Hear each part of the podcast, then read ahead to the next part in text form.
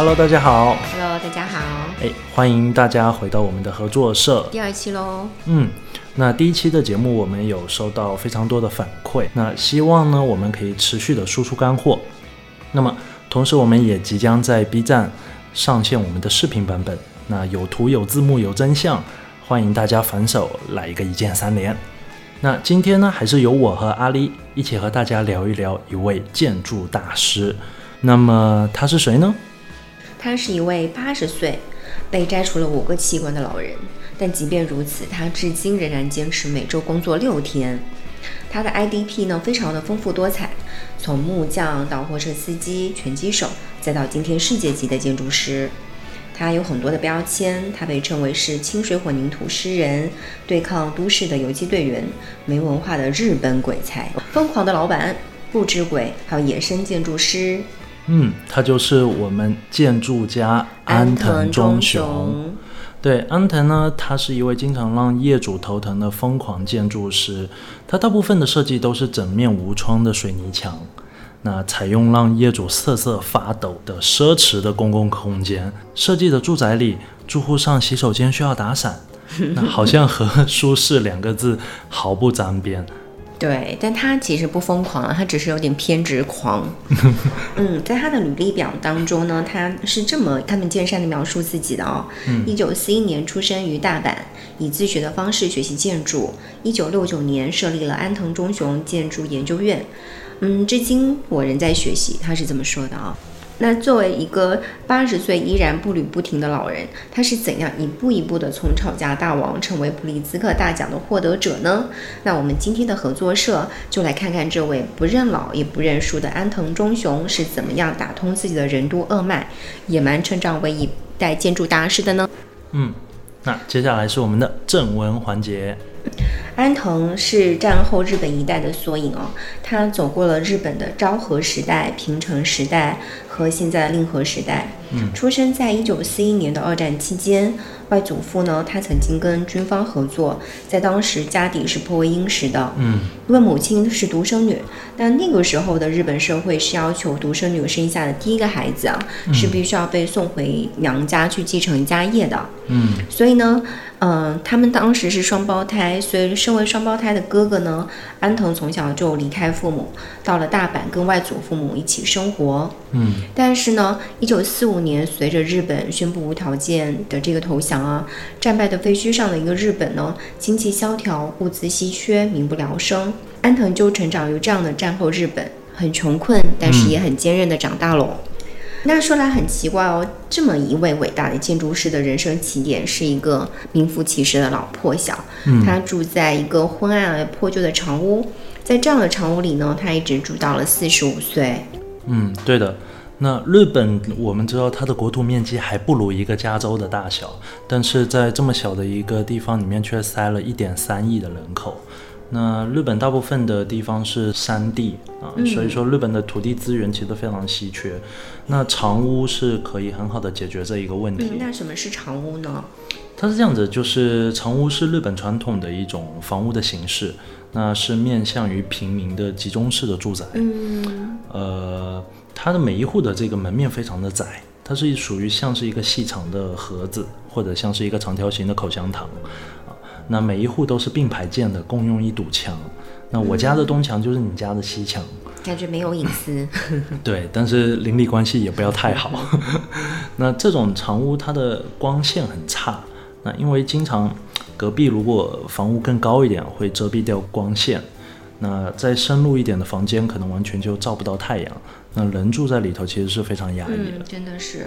对，所以你说这个其实让我想起我最近有在看一些房子，也是那建的比较紧凑，它的客厅各位于整个房屋布局的正中间，那左边是厨房，那右边是卧室，这样就导致说客厅的采光几乎是没有，那白天你都需要开灯。那人嘛，其实也是趋光动物，都喜欢就是光亮嘛，喜欢晒得到太阳，看得到天空。对，对，确实这种传统长屋的居住体验可能不是太好，总是昏暗不洁，嗯冬冷夏热的。嗯，所以呢，战后富足起来的日本人很热衷于追求缩小版的那种，呃，美式郊区现代住宅。比较宽敞明亮，而且独门独栋。嗯，但是呢，在安藤看来，地狭人稠的日本啊，西方的住宅形式其实并不符合他们日本社会的实际需求。其实只需要通过利用中庭和后院这些小小的开放空间，就可以让住宅的内外通风良好，感受四季。嗯，可能也正因为从小就生活在这样的狭小长屋内，嗯，让安藤对住宅的本质有了更多的思考。嗯，那就是呢，让生活可以融合在自然之中啊。嗯，对的。那而且他在这个长屋的童年啊，其实对他未来也产生非常大的影响。那据安藤自己回忆，他第一次对建筑、对工匠。呃，有着具体感受的时候是在十三岁那一年，哎，他和木匠一起帮家里盖了第二层楼。那他自己回忆到，就是第一次发现屋子没有屋顶，原来是这么美好一件事儿。真的吗？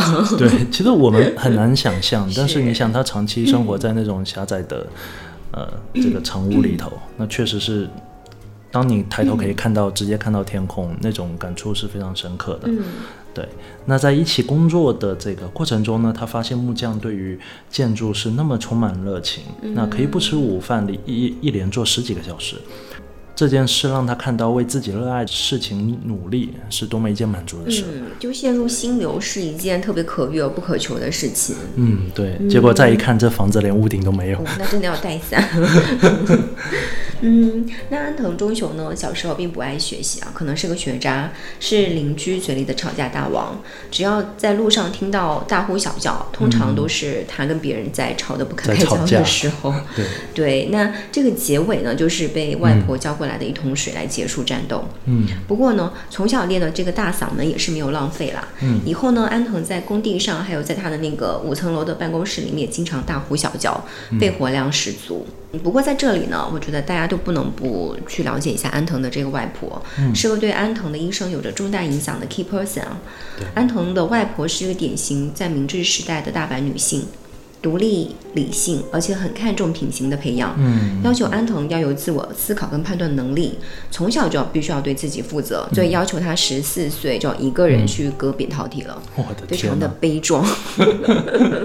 我觉得做有痛的肠胃镜比较可怕吧。那后来因为学习实在不行，那安藤在高中毕业以后就没有再继续上学了。嗯，对。那受到这个双胞胎弟弟的影响呢，他也做了一段时间的拳击手。他战绩还不错哦，他总共在他职业生涯里面有二十三场，那只只败了三场，很厉害了，一个十七岁的小男生哦。是的，那不过看到世界冠军田园的这个专业并且高强度的训练以后，他觉得，嗯，就是知难而退吧，应应该也算是知难而退，因为他知道自己的体格或者从体能上是远远达不到那种水平的。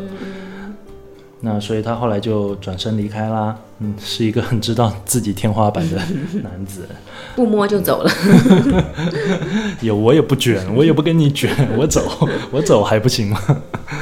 那其实有很多人的这个人生剧本啊，写到这里其实就很难继续了。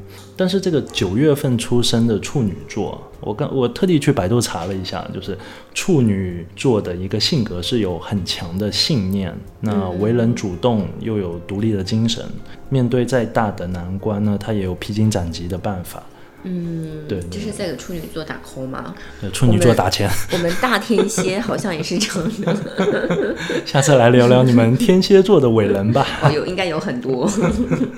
嗯，那人生呢的转折总是在不经意间的。放弃了拳击事业的安藤呢，正好赶上了日本经济在美国援助之下迅速的恢复发展，嗯，而且房地产欣欣向荣。所以在当时朋友的介绍之下呢，他接到了一些室内设计的活，嗯，所以就能够安然谋生喽。在机缘巧合之下呀，安藤忠雄在一家旧书店里看到了，嗯，一本科布西耶的手稿集，书里有大量科布西耶的手稿，以及记录了他十年的旅行。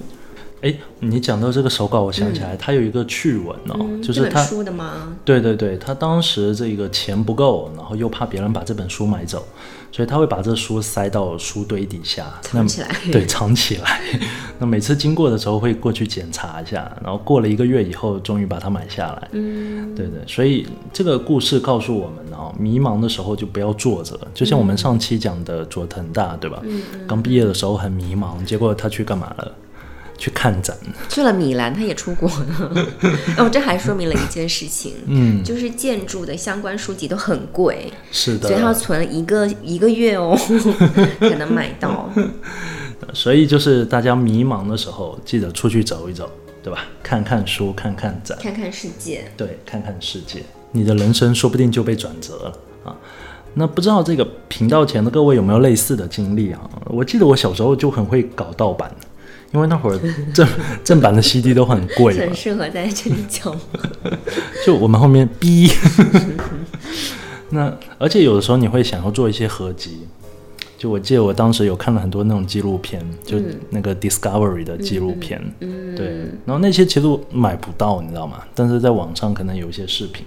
然后我就我就记得有一回我去去电子城，那有看到说在做光盘印刷的，嗯，一条龙哦，就从光盘啊、那个封面啊什么的做的就一模一样，我就在那看，嗯，然后看完回家以后就自己鼓捣，嗯嗯。自己弄弄 Photoshop 什么的。其实我现在回想起来，这个也算是自己一个人生的转折点。嗯，对，就从那以后开始去接触了设计，然后再到后来呃这十几二十年过来，啊，终于也开了自己的设计工作室。嗯，对，就你会发现很多童年的点，现在往回看的时候都串成了线。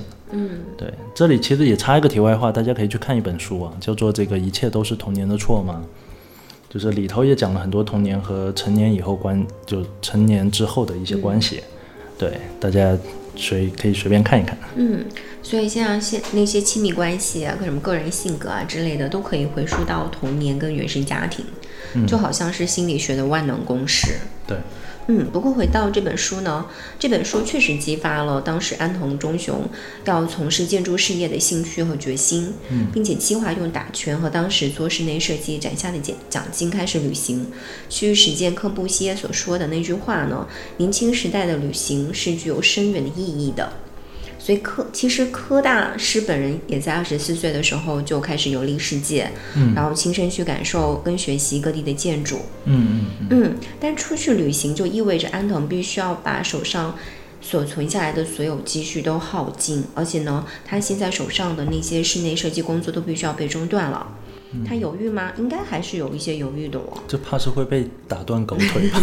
但是，luckily，他的外婆说呢，钱不是拿来存的，钱善用在自己身上的时候才有价值。嗯大家回去也把这句话分享给各自的外婆们。嗯，告诉他们人生要有见地，明天的你就会是世界级的建筑大师，世界级的 somebody。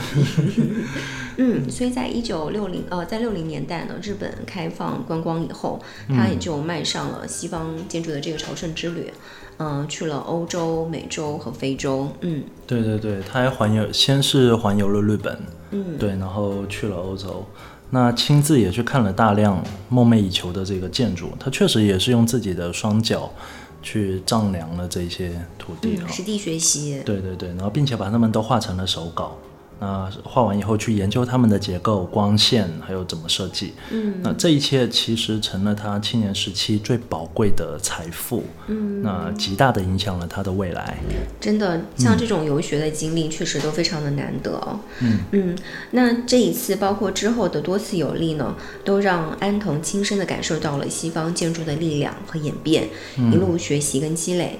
比如说呢，万神殿、呃，朗香教堂、马赛公寓等，对他的影响尤其深远啊。嗯，那在这里呢，我们就也拓展一下，提一提马赛公寓吧。嗯嗯嗯，马赛公寓是柯布西耶实践呃城市理念的第一个提案。呃，他认为呢，城市应该是以高楼集合住宅作为主要的元素。呃，在他的建筑五项要点当中有提到，屋顶可以结合游泳池、体育馆、嗯、日光浴室等各式各样的公共措设施成为屋顶庭园。那建筑物的底部呢，是可以自由穿梭其间的混凝土独立柱，让一楼的空间从建筑本身解放出来。嗯马赛公寓呢是作为一个自立的共同体被构想出来的，不愧是城市中的城市啊。嗯，那这其实也很大的启发了安藤采用混凝土来作为他自己建筑表现方式，并且呢，在他后期的这个集合住宅的作品里面，比如说，嗯，六甲集合住宅里面就可以看得出来安藤对于现代都市住宅的一个引申和思考。嗯嗯，可见行万里路其实是安藤自学建筑的一个方法。嗯，不过他其实也很努力的在读万卷书啊。嗯，确实是。然后你刚才讲到像万神殿，其实万神殿对他日后很多的这个设设计作品也有很大的影响，包括我们之后会讲到的教堂系列。嗯嗯，对。那万神殿，对万神殿，它非常厉害的一点就是它在它的巨型穹顶上面有一个洞，那那一个洞是没有任何的遮挡的，嗯，采光井一样的存在。对，它是光，就提供采光嘛。嗯。那有一点就是，呃，你有没有思考过，如果下雨天会怎么办？有没有？怎么办？呃，它是这样子。首先，古罗马人有经过计算和统计，在当地降水量是没有那么充沛的，下雨的机会比较少。那即便有下一些小雨，那这些毛毛细雨在经过这个穹顶的时候会产生康达效应，呃，雨珠是不会落入到这个穹顶内的。那当时人们在殿内聚集的时候，因为没有灯嘛，呃，都是点蜡烛。那在这个店内会形成一股热气流，啊，因为热气流是向上升嘛，它会把这一些雨滴吹出洞外。那即便有这些水流下来的话，那它会被内壁所吸附，或者随着这个风压，啊，又重新又被带出了屋顶。那如果有下大雨的话呢，那当时这个万神殿的管理人员他们就会在下方把这个警戒线给拉起来。那在地面上有四个排水口。那这些水会顺着这些排水口流出去。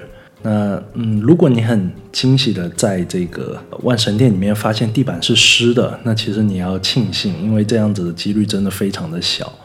那据说每年的这个圣灵降临节，在万神殿都会有漫天的玫瑰花瓣从穹顶的洞口洒进来。哦，那真的是非常的美。那如果有机会的话呢，大家可以去走一走看一看，真的还挺神奇的。那由于这个安藤他对于这个建筑有极强的信念和兴趣，那他用一年的时间也完成了二级建造师和一级建造师的这个考试，而且是一次性哦。很牛叉。对对对，你想想，其实我六级也是一次性过的。嗯。快点为我鼓掌。哦。冷漠。那他回忆起来哈，就是当时他不吃午饭。那每天可以省下一个小时的时间，那一年三百六十五天，其实就比别人多了非常多的时间。嗯，这可能是比较幸运的是，日本有很多用手就可以拿着进食的饭团之类，可以节省时间。我们可以啃鸡腿的，不然你就就很容易有脑雾，尤其是你在中午的时候。嗯，对对对。哎，下次可以跟大家分享一下关于脑雾的知识哈。嗯，好呀。对，那二十九岁那一年呢，安藤他成立了自己的建筑事务所。那这个人生剧本呢，再次又又波澜了一下。那因为缺乏了人脉和资源，那在营业的前十年，他几乎没有接到什么很大的项目。嗯啊，都是一些小的一些设计。嗯，那这哎，这十年好像都没有什么记载，就是我们看了很多资料都没有具体写的。对，嗯嗯，但是其实是这样的，这个十年是他们通过参加国内外的一些建筑比赛，嗯，还有接了一些在预算跟宅地方面都非常有限的这种小型住宅，艰难生存下来的，很不容易。他现在在媒体的那个工作室副导底，其实就是他设计的第一个住宅的那个作品。对，后来前前后后改了好几好几版。对，而且是因为当时他设计那个太小了，然后住在里面的那个业主。呢，他很不知道是幸还不幸，又生了一个双胞胎，所以那间就没有办法容纳五个人一起生活。那好在好在说他没有再像拳击事业一样啊，就知难而退，嗯，他选择了迎难而上。那不然现在可能会是一个厨子。那他的第一个正式作品呢，筑吉的长屋啊，也不能说是正式，就是第一个爆。嗯，这个火爆全网的作品，出道作品。对对对，是一九七六年的筑吉的长屋。那当时一举拿下了日本建筑学会的这个年度大奖。嗯，这是一个蛮有含金量的一个点一个奖。那这一座长屋呢，它是位于大阪住吉区的一条老街上。那和传统长屋一样，它很窄，那只有面宽只有三点五到四米，但是纵深达到了十四米，也是一个长条形的空间。那安藤呢？他是把它改造成了一个呃灰色的混凝土盒子，它的这个正面和四边全是呃清水混凝土。嗯。那在里头把内部分成三等份。那前边呢是客厅，那中间呃后边是一个起居室，那连接前后的是一条走廊。嗯啊，那这一个中庭呃中庭的上面它是没有屋顶的。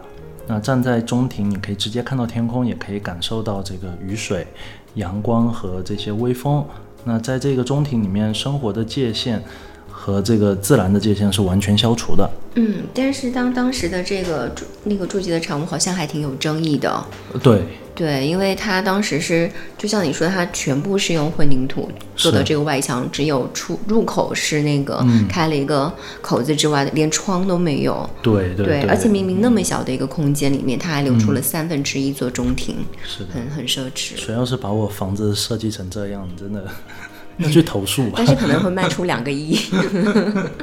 对，而且你要想，当时住在里面的生活又很不便利哦。对对对，因为你的生活的动线等于完全打乱了。对，被那个中庭切断掉了。是，嗯，但是呢，住吉的长屋其实是安藤个人建筑史的一个起点，嗯，也是他对于住宅跟现代都市人生活本质的一个思考跟反叛哦。嗯，当时的日本刚经过伊藏诺景气，嗯、正好是战后经济的这个鼎盛的时时期经济腾飞了，然后建筑业欣欣向荣。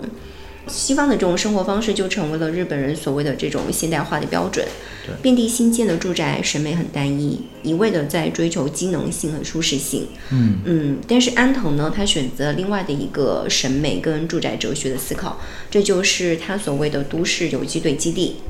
他认为呢，真正的住宅并不是单纯的便利跟舒适，而是呢，就算在有限的空间内，也能够创造出让人可以感受到自然的小宇宙。嗯，所以这个时期它的住宅设计都是一种自我封闭的，呃，内向发展的，把都市排除在外的这种洞窟式的住宅。嗯所以那个舒适性就被牺牲掉了。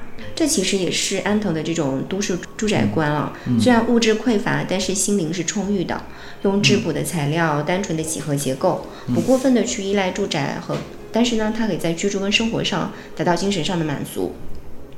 它只是用了简单的像是混凝土啊、玻璃板还有木材这几种材料来进行表达。所有的建筑表面只经只经过清水膜的处理，还有无装饰。很多的项目近是以近乎成本的这种低造价完成的，嗯所以像而且它也其实最大限度的考虑了它日后的维护跟使用上的这种持续投入，在预算上其实控制的也非常的好。嗯，它其实也不用维护啊。你像那个长屋有什么好维护的？你就忍着就好了。是这样子吗？那安藤呢？它会使用这个混凝土作为主要材料啊，是是这样的，它其实也有一定的日本审美文化的根源在那。那历史以来呢，日本是这个传统和现代设计并存的非常好的国家。日本传统文化它有，它又受到就是日本多元宗教的一个影响。嗯因为日本最主要宗教是这个神道教，嗯那后来是呃像佛教啊、道教啊之类才传入日本的。那神道教呢，它是主张对于万物的崇拜，那他认为说万物皆有神灵。那后来佛教进入日本以后，就是把禅宗的理念传了进来，嗯那导致说他们在审美原则上呢，会更倾向于保留材料本质的特征，嗯不去加以修饰。嗯，就他觉得混凝土就是混凝土的样子，嗯对，那样是最美的。但是你在上面加一些装饰呢，就等于剥夺了它的本质一样。嗯就这这是他们的一种审美原则。嗯嗯对对对。那不过我觉得这间长屋啊，它能如此出名，真的要感谢这个屋主，嗯就他可以接受这样子的设计。对，这个房子没屋顶是挺爽，对吧？但是你说你让我上厕所得打伞，这个事儿这这这不要命啊！这嗯，很有勇气。对啊，那当时的屋主好像也说了哦，有提到这个事，对吧？太冷是吗？还要上厕所打伞吗？对对对，然后你知道安藤忠雄是怎么说的吗？天冷你就多穿两件呐、就很像是那种渣男回答。天冷你就多喝热水，多喝热水。渣。我也不知道他们现在过得好不好啊。他们现在过得应该是不错的，因为已嗯经三十多年了，东夫妇依然住在住吉长屋里面，而且一点改造都没有做我。的天哪，对，就是一切都维持着那种最原始的设计，嗯是真的很铁粉。真铁粉而。且身体应该也是挺抗造的。嗯嗯，日本建筑学会大奖当时的评委在给这个住吉长屋的时候，他就说，这个嗯奖其实一大半是要归功跟颁给住在这里的这个东夫妇的，太难了。嗯。然后在这个一九八九年，那安藤忠雄呢，他又受邀设计了大阪的一间教堂。那雇主呢会希望他去设计一间可以让大家聚集祷告的空间。那这个空间它是长十八米，宽六米，它也是一个长条形的箱子。箱型建筑。对，所以你可以想象，他又设计了一个长方形的这个水泥盒子哈。此箱非比香，更大。那在面光的一侧呢，它会呃，它在墙上开了横竖两条的缝，那构成了一个十字架。嗯，那光线呢可以从缝隙直接透进室内。嗯，那根据安藤忠雄说，这么设计是受到了科布西耶朗香教堂光线设计的一个启发。嗯，对。然后他说，当我看到不同的光线进入到朗香教堂的时候，我想起来，其实每个人都是不同的。就像组成白色的光的美术光也是不一样的，因为我们知道白光是由非常多的光组成的嘛，对吧？那而我们人类的一个存在呢，正是作为这样子一个集体的存在，这也是光之教堂的核心。嗯，这很现代。对。嗯，朗香教堂其实也是科布西耶的神作。是的，是的，是的，它就是和我们刚才所说的马赛公寓是同一个。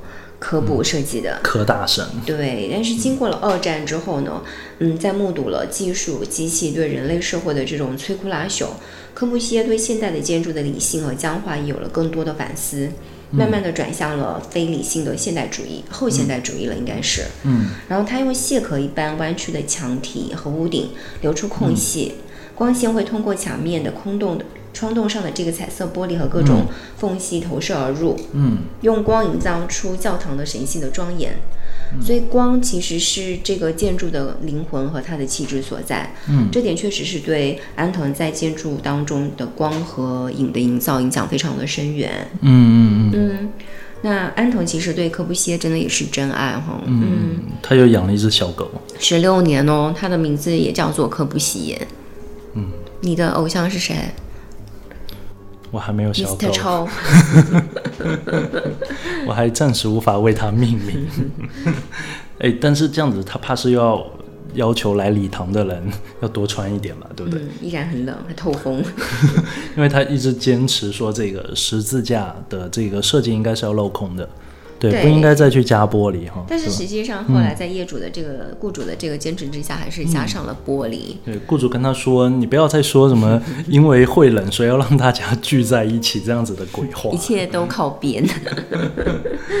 嗯，不过他好像一直耿耿于怀。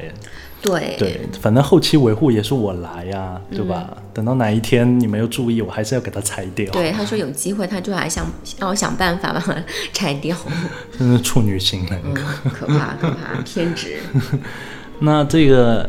呃，安藤的教堂三部曲啊，除了光之教堂以外，还有呃另外几个作品是风之教堂、水之教堂，还有生之教堂，包括之后的湿之教堂。嗯，对，大家也都可以呃再去看一下这个相关的一些材料。也在我们的视频里会有哦。嗯，此处强硬的插入广告。对，为为我们的 B 站视频做一下宣传。铺垫铺垫。对，那这些呢，他们都全部采用了清水混凝土的设计。那水之教堂是在八八年。那他在北海道的星野度假村设计的一个婚礼教堂，对，所以说它并不是特别宗教性的，它还是服务 于像是婚礼这类的酒店教堂。对对对对对，它是在一个度假村里头的。对，那它这个建筑的主体是由长呃就是大小两个方块，那拼接成一个。它建筑的主体是由大小两个方块拼接了一个巨大的人工水池而成的。那小的方块是这个路口，大的方块是教堂。那围绕它们的是一个 L 型的独立的混凝土墙。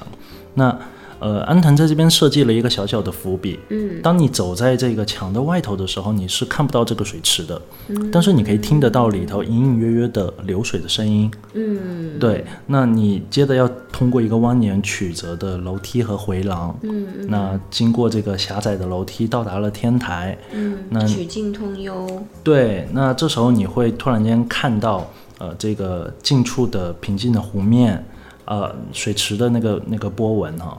然后还有远处的雪山，它们全部浑然一体。接着再通过狭窄的旋转楼梯下了两层楼，来到了礼堂的这个、这个主殿堂嘛。那礼堂的礼堂的正面是一个巨大的玻璃隔断，那与平静的这个水面相邻。那在这个水池里头，它有一个钢制的十字架，那伫立在水中。哇哦，对对对，那它这个水池的话，它是来水源还是来自于周围的一条河，嗯，也是安藤他们去设计的。对，所以它通过了这样的一个明暗的空间变化，啊，充分的吊足了参观者的胃口。这也是挺东方的一种，嗯，一种技术。嗯，是。那等你到达了礼堂的时候，你一定会有一个豁然开朗的体验啊。那同时呢，它的这样的设计也弱化了一个内外的关系，它将这个物理空间上的内外之分在概念上做了一个融合，嗯对吧？我虽然。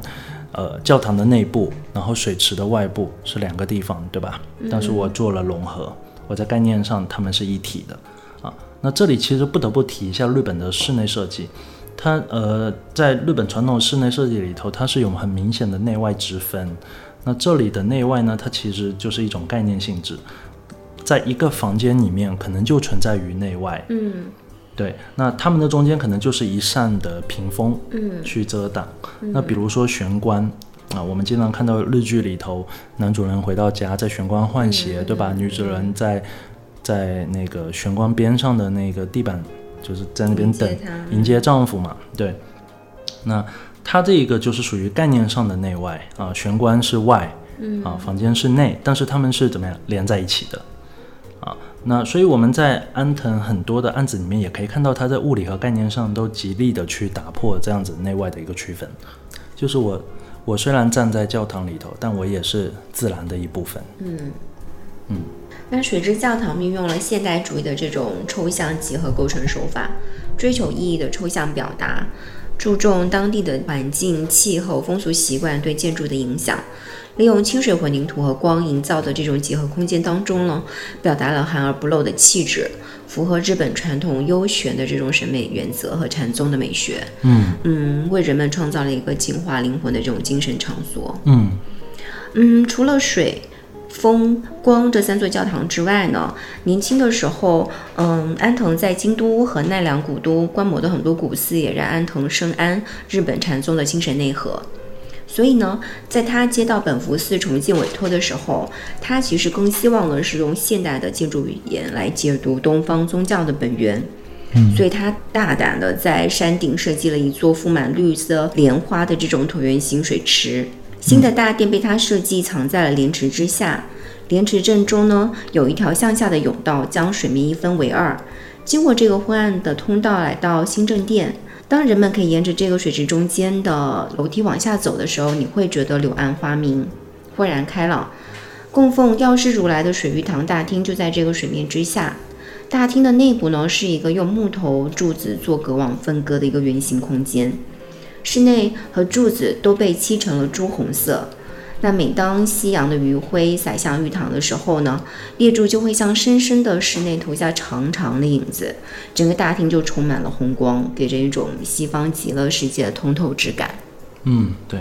当时的这一个设计呢，它也遭到了这个本福寺的这些，僧侣们的反对啊。胆，是，对对对，那僧侣们首先他不能接受的是没有大屋顶这样子的一个外观，嗯啊，因为将屋顶铺满水也被认为是不可理喻。对，那其次呢，他也反对说这种向下进入大殿的这个方式。一般都是登西方极乐世界，对对对对对，向下是通往逼，对，那因为你向上就以此可以表达说宗教修养的提升嘛，或者说对于真理的一个接近啊，就是概念上的一些东西，对。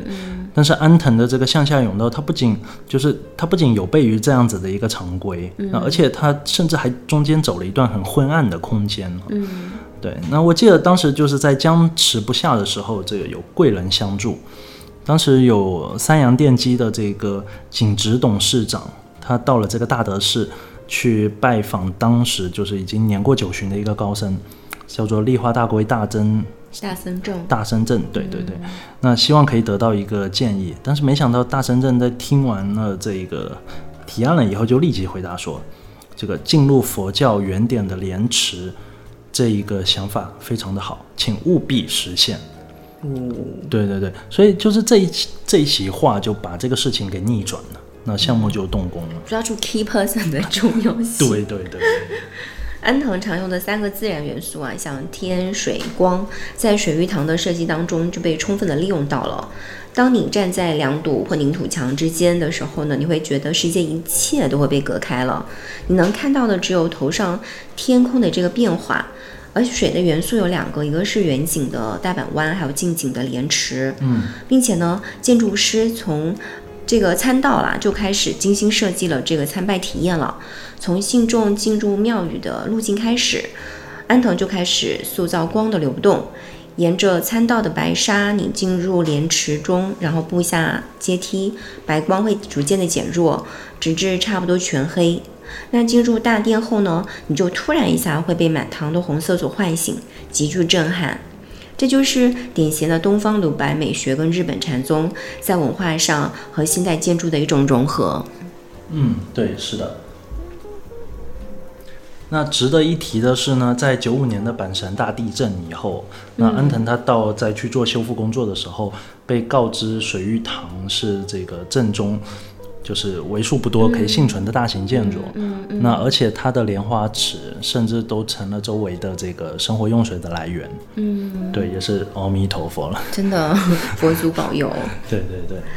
那除了单个的建筑，还有那个集合住宅的建筑群之外呢，安藤的作品当中还有一个不得不提的特殊存在，那就是历经了三十年建设成的，被称为是安藤忠雄之岛的直岛。这个艺术群落，嗯，这个岛上搞了。非常多的设计，对，它是个艺术群落嘛，嗯。嗯，然后这个岛其实不只是在濑户内海上的一个离岛，那它的价值跟意义也远不止我们今天所说的这个贝勒生的艺术馆啊、地中美术馆，还有现当代的各种艺术作品啊，比如说像是草间弥生的大南瓜等等等等，嗯，它展示的其实是一种建筑的力量，嗯，建筑跟这个社会的力量，嗯，它是一个靠着建筑的力量呢，让一个老龄化、空屋化、人口流失严重的离岛重生的例子啊。直岛的人口其实很少的，只有四千个人。然后它是一个随着冶金业凋敝而衰落的小岛，而且岛上呢污染非常严重，年轻人就被迫出走谋生。这个听起来在现在非常的熟悉啊，很多这种好像很多这种小岛啊或者小的城市山村，其实也会有很多这种空屋化的现象。对，所以当时被称为是巧虎之父的这个福武先生就找到安藤，他提出来说呢，他想把直岛重新改造成为一个艺术之岛。这无意在那个安藤的看来是一个天方夜谭哦。嗯嗯，好他很有信心，就是去直岛的路也，就是得坐船嘛。对，就是交通也不便，然后时间也不便利。嗯但是服务先生也是一个倔老头啊，一个成功的企业家，感觉就是也要偏执。对，他就一步一步带着员工呢到岛上种树。嗯，那一步一步的开始打造指导，那这种精神实在是感染了安藤，所以他也接下了这个委托，嗯开始了指导这个项目的设计。嗯那一步一步的呢建立了这个贝勒斯之屋了，嗯蛋屋、地中美术馆，还有指导的民居群。嗯在三十三十年中呢，他一边建造一边思考，和指导的建造者、使用者、经营者、参观者一起来孕育指导。嗯在这个指导上，艺术品其实并不像其他的艺术馆一样通过购买来收藏，嗯它是真正的会邀请艺术家到指导上来，嗯感受指导的气质，然后创作出这个指导 only 的作品。嗯其实这种运营方式还挺值得我们思考跟借鉴的。嗯，对，还有一个家计划也是挺值得跟大家分享的。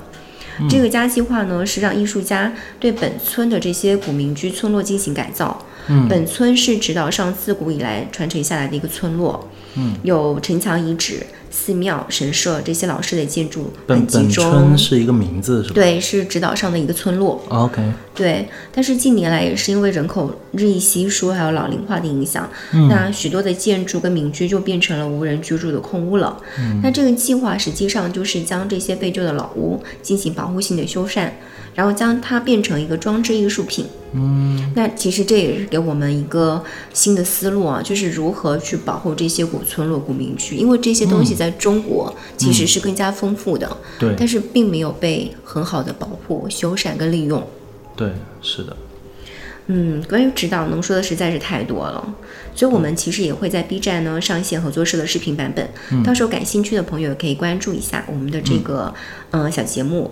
然后在整个艺术指导的这个大生态改造的项目当中呢，我们其实也更想讨论、更去反思，嗯，在今天我们是不是一样可以有以改造这个社会为己任的企业家？是不是有这些有理想、有魄力而且有耐心的建筑师？能够让梦想不只停留在梦想上面，能够真正的让一个活着的项目落地下沉，并且健康运营呢？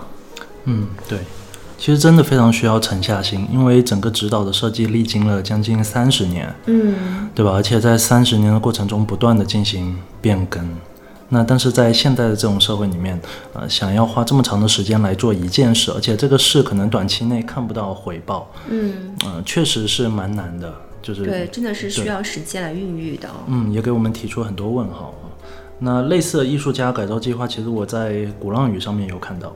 嗯，对，之前鼓浪屿厦门的鼓浪屿也有做过一些类似的事。确实是。对，在疫情前，嗯，对疫情前，他们也请了很多呃当地的这个这个艺术家，然后在岛上做一些各种计划呀、各种项目，包括音乐、摄影，还有电影等等的。但是最后好像也是也就变成了一场话题。所以你石头下来了，但是水面没有什么波澜。对，所以说你说指导的时候，我就想起国内其实有太多这种案子，那他们活跃在社交平台，那最后就是逐于微博热搜。对，所以他们缺的是什么呢？缺少了什么呢？这是大家可以去想一想对，大家可以一起思考。好，那到了我们的 Q&A 时间，第一个问题，你觉得在这个时代背景之下，还会有下一个安藤吗？嗯，我觉得是这样的，就是安藤的成功，他肯定没有办法再被复制啊，但是他可以给到我们很多的启发和鼓励。那我们可能真的等不到下一个安藤的出现，但是他带给我们的精神，其实每天都在伴随着。那我记得我们上一期关于佐藤大最后的论述里头，他说，那当你非常专注于一件事的时候，那成功的女神呢会嫉妒你。然后，并且走向你，然后敞敲开你的大门。那我在安藤身上其实也看到了这一这一点。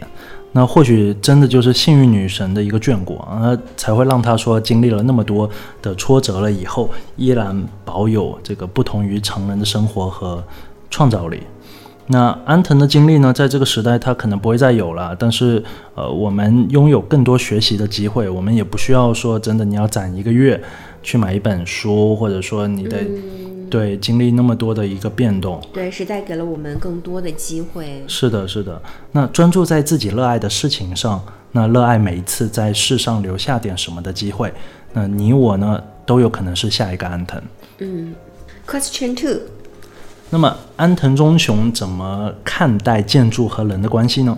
嗯，这是一个很大的问题。嗯，安藤忠雄在他的传记里面写了这么一句话哦，他说呢，人心是很难居住在这个数字时代的。我想建造的是能让人心扎根的地方。他认为呢，建筑的本质是打开人心，去感动他们。人和建筑要产生愉悦的关系。当你可以在自家的房子里面摸到隔壁公园，探进你庭院的树枝，抬头可以看到不被遮挡的天空，哦，豪宅。豪宅，真的。在礼拜时，可以感受来自自然的光、水、风等等，让他们不仅可以触碰你的肌肤，更能打开你的内心。他认为呢，建筑必须是经过大量的思考才能够找到最佳的答案。嗯，所以其实，在这点上还是比较偏现代建筑的，比较理性，要经过思考。嗯，只有当人和建筑可以产生互动跟情感的时候，这样的建筑才可以历久不衰。所以，我觉得这一点上有很多建筑师都用同样的作品去回答了，就好像是本丘里的母亲之屋也是，嗯，就是他他的第一件作品就是必须要跟爱相关。嗯，所以你看在这里，安藤他就 echo 了爱。很有，但而且很有趣哦。我觉得它跟数数字时代、跟智能手机这些东西是有点抗拒的。嗯，他认为手机是一个没有情感的机器，手机里面没有爱。无论是讨论工作还是教育，都需要面对面的去观察、传递跟感触。嗯，那新冠怎么办？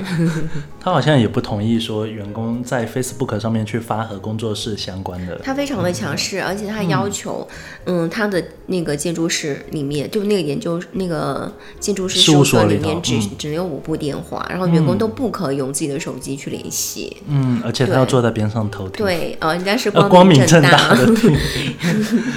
对，而且他也座他也接受不了远程会议，那他还能 在新冠怎么办？怎么还新的课题，这可能是 我们大师新的新的课题。嗯还要再扛十年？嗯然后其实他自己也说了，在他的人生的这个最后的一些作品，他又会回归到建筑、住宅的这个作品里面去。他的原点了等于是是。对，嗯，那第三个问题，拳击的经历和建筑有什么关系吗？他是这样子哦，就是从表面看，二者其实没有非常必然的联系。那但是按照安藤的话说，他们都需要在呃这两种职业中做到极致。那为了生存呢，必须集中精力到最后一刻。嗯，专注。对，如果你逃跑，没有人会帮你，因为你在拳击台上，我打不了，我不可能去求助嘛，对吧？可以要求暂停，对，你可以暂停十。下之后就不要再起身喽。那这一点上呢，建筑和拳击其实是有一点相通的，对吧？而且像他做的很多建筑，尤其他用了清水或凝土，它是一次性的，一次成膜，对，一次性浇筑，一次性救，而且它的那个钉子啊、螺栓啊的位置都是固定了，就是已经呈现了，真的是没有回头再来的机会了。是的。所以在他的，我记得他有一个纪录片的片尾，那大家在 B 站上面也可以看到这一个片尾，我们会放在上面啊。那有一个他从楼梯的通道向上跑的一个过程，那其实 给我感觉非常像拳击手登台前的样子。这个就很日剧，就是所有的日剧都有日剧跑，连纪录片都没有放过。但因为他的经历是真实的，所以那样的画面其实挺感触的。嗯，一个将近八十岁的设计师，还有那样子的活力，对吧？嗯，那我我觉得啊，只有就是你做了别人做不了的事，那承受了别人承受不了的苦，那你才能达到不一样的成就。嗯，对吧？劳其心志，饿其皮肤。是，嗯，是的。嗯，那专注和永不放弃是安藤纵横建筑业几十年的不二法宝。挑战和自由是他创作的不竭动力。他呢是一个斗士，一个勇士，一个武士。他说，一个人的幸福并不是待在光明之中，要从远处凝望光明，朝他奋力奔去。就在那拼命忘我的时间里，才有人生真正的充实。愿你我都可以享有真正充实而幸福的人生。一路走来，虽然平凡，却可以风光无限。越挑战越自由。好，那这就是本期合作社的全部内容了。那非常感谢大家的收听，那也欢迎大家在评论里面跟我们一起互动。我们结尾也很想跟大家分享一首特别应景跟押题的一首歌，叫做《Freedom》。那让我们一起来听听吧，拜拜，大家，拜拜。